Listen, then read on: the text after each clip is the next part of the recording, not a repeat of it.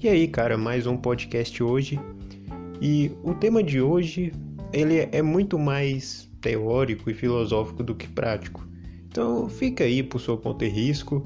E, claro, se você for maluco também. Cara, isso aqui vai ser uma bomba, mas eu acredito que quem continuou escutando sabia disso. Velho, hoje eu vou falar sobre algumas coisas que passam pela nossa cabeça diariamente. Ou se não passa, vai passar a partir de agora. Eu sei que as pessoas que escutam o podcast têm as mais variadas idades. Então, seus anseios, seus pensamentos, seus sentimentos são muito diferentes. Mas esse raciocínio que eu vou colocar aqui, ele vai ser válido para todos. Imagino eu que principalmente para os mais novos, porque assim o cara já vai ter isso em mente, entendeu? E vai ser mais fácil dele conciliar isso com os momentos que ele, que ele está vivendo ao longo da vida. Assim, claro, isso aqui não é cagação de regra.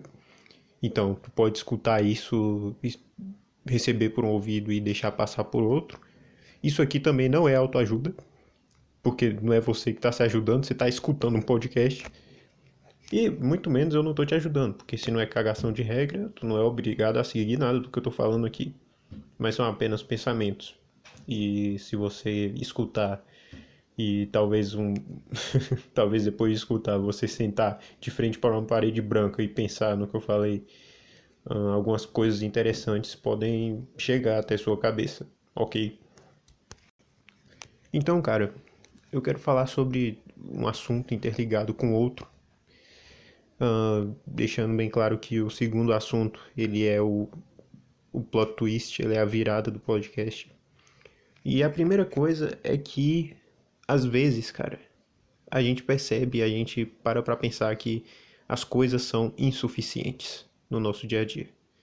E quando eu digo insuficientes, eu não estou dizendo que ah, você tem o desejo de comprar um PC novo. Não é isso que eu estou falando. Eu estou dizendo que você tem sua rotina. Talvez você vai para a escola todo dia, ou então você está assistindo aula online, você vai lá e desenha. Esse podcast geralmente é pessoas que desenham. Você conversa com sua família, você, não sei, pega um ônibus, vai atrás dos seus amigos, conversa.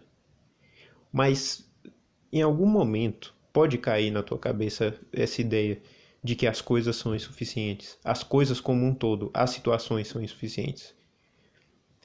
E geralmente, quando isso acontece, pode dar até um certo desespero. Porque aparentemente as únicas coisas que você tem para fazer são essas. E se elas são insuficientes, o que você vai fazer agora? e é aí que entra, cara, o conceito de uma corrente de pensamento de que era um, um diálogo, né? É um diálogo que a gente traz para uma corrente Sempre é um monge, né, cara? Não tem jeito, não tem como fugir. É um monge conversando com a pessoa, sempre é assim. Mas enfim, a pessoa chega pro monge, né? Fala, monge, porque é assim que, que você chama, se comunica com o monge, né? Monge, eu desejo ter paz. Aí o monge chega e fala, tira o desejo e o ter, que você vai ter paz. É claro que, apesar de simples o diálogo, a quantidade de significado e de pensamento que isso pode gerar é gigantesca mas eu vou dividir aqui esse final para abrir um parêntese para outra questão também, que é a de que não querer e não ter não quer dizer necessariamente que você tem que ir para um deserto e ficar sem nada e sem ninguém por perto. Também não é para você seguir uh, uma vida extrema, quase que religiosamente. Eu sei que minimalismo está um pouco em alta agora, e geralmente as coisas que tendem a estar em alta, elas não são tratadas com, com a devida profundidade. E às vezes a gente pega tópicos e coisas assim e acaba não fazendo tão bem quanto deveria. Mas é pra gente pensar um pouco nisso. Poxa, se eu tirar o querer e o ter, o que vai sobrar? E geralmente o nosso dia a dia, as nossas atividades, quando você se dá conta de que isso faz parte de uma rotina de todas as pessoas no final. Todo mundo vai para a escola em algum momento, todo mundo trabalha em algum momento, todo mundo que desenha vai desenhar em algum momento e aí vai se subdividindo, mas enfim, e você para para pensar, poxa, e agora? Se só tem isso, e se isso não me basta, o que que eu vou fazer? O que que vai sobrar se eu parar para pensar e não ter isso que eu tô fazendo agora? E aí, a resposta é você. Porque a maioria das coisas que a gente faz e do nosso dia a dia às vezes não são ideias nossas. E isso vale para todo mundo. As coisas que você pensa provavelmente não são suas e não tem nenhum problema com isso, porque alguém lá atrás teve que pensar primeiro para a gente trazer esse conhecimento para agora e pensar atualmente. Isso é um avanço muito grande. Ao invés de você precisar um, passar uma vida inteira de experiências, você pode pegar a experiência de outra pessoa que veio antes que você e que soube mais do que você sobre algum assunto e trazer para a tua vida, e no, instalo de, no instalar de dedos, entendeu? Isso é bom. Mas aí vem a questão de que o que dentre essas coisas, dentre essas ideias, você quer fazer? Porque às vezes a diversidade é muito grande. Às vezes tu vai abraçar coisa que não é para você fazer. Tu vai se pegar em situações, em, em encontros, eu digo encontros dos mais diversos assuntos possíveis, desde de, de trabalho até escola, até esporte que você vai praticar, que tu não vai se encontrar mais, você vai estar tá lá. Mas isso de respeito a tudo.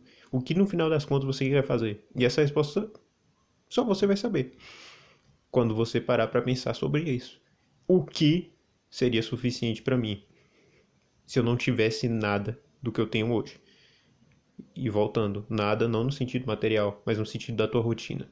Se você tirar sua rotina, tirar a sua escola, tirar a conversa com seus pais, tirar as pessoas ao seu redor. Eu sei que é um exercício mental difícil. Eu não estou dizendo para você fazer isso na prática, mas o que, que vai sobrar? O que, que você vai querer fazer? O que, que você faria e ainda assim seria suficiente? As respostas aos poucos vão vindo e consequentemente você também vai se dar conta de que uh, você não vive sem as pessoas. É meio ilusório você pensar que pode viver sozinho. Você percebe que, mesmo que boa parte das suas ideias não sejam suas, as boas têm que ficar e as que você adotar que fazem parte do seu dia a dia e da sua felicidade. E no final das contas, chega o tópico final e o plot twist do podcast que é o Memento Mori. Cara, Memento Mori, ele eu não sei como é que tá a movimentação desse termo agora. Porque quando o Carpe Diem tava, tava em alta, foi assim, uma maravilha, né? Todo mundo falando, ah, aproveite cada momento, isso e aquilo, e diversas interpretações diferentes, estrambólicas e provavelmente não tão profundas quanto deveriam, uh, começaram a surgir. Por isso que, cara, tu, tu pode perceber que eu, eu geralmente não gosto muito de, de, me manifestar sobre alguma coisa quando essa coisa está muito em alta. A não ser que seja um meme ou alguma coisa assim. Porque, eh, em geral, cara, demora um pouco pra, pra calma vir e você poder analisar as coisas com, com mais tranquilidade e mais profundidade. Mas o Memento Mori ele seria lembre-se da sua morte.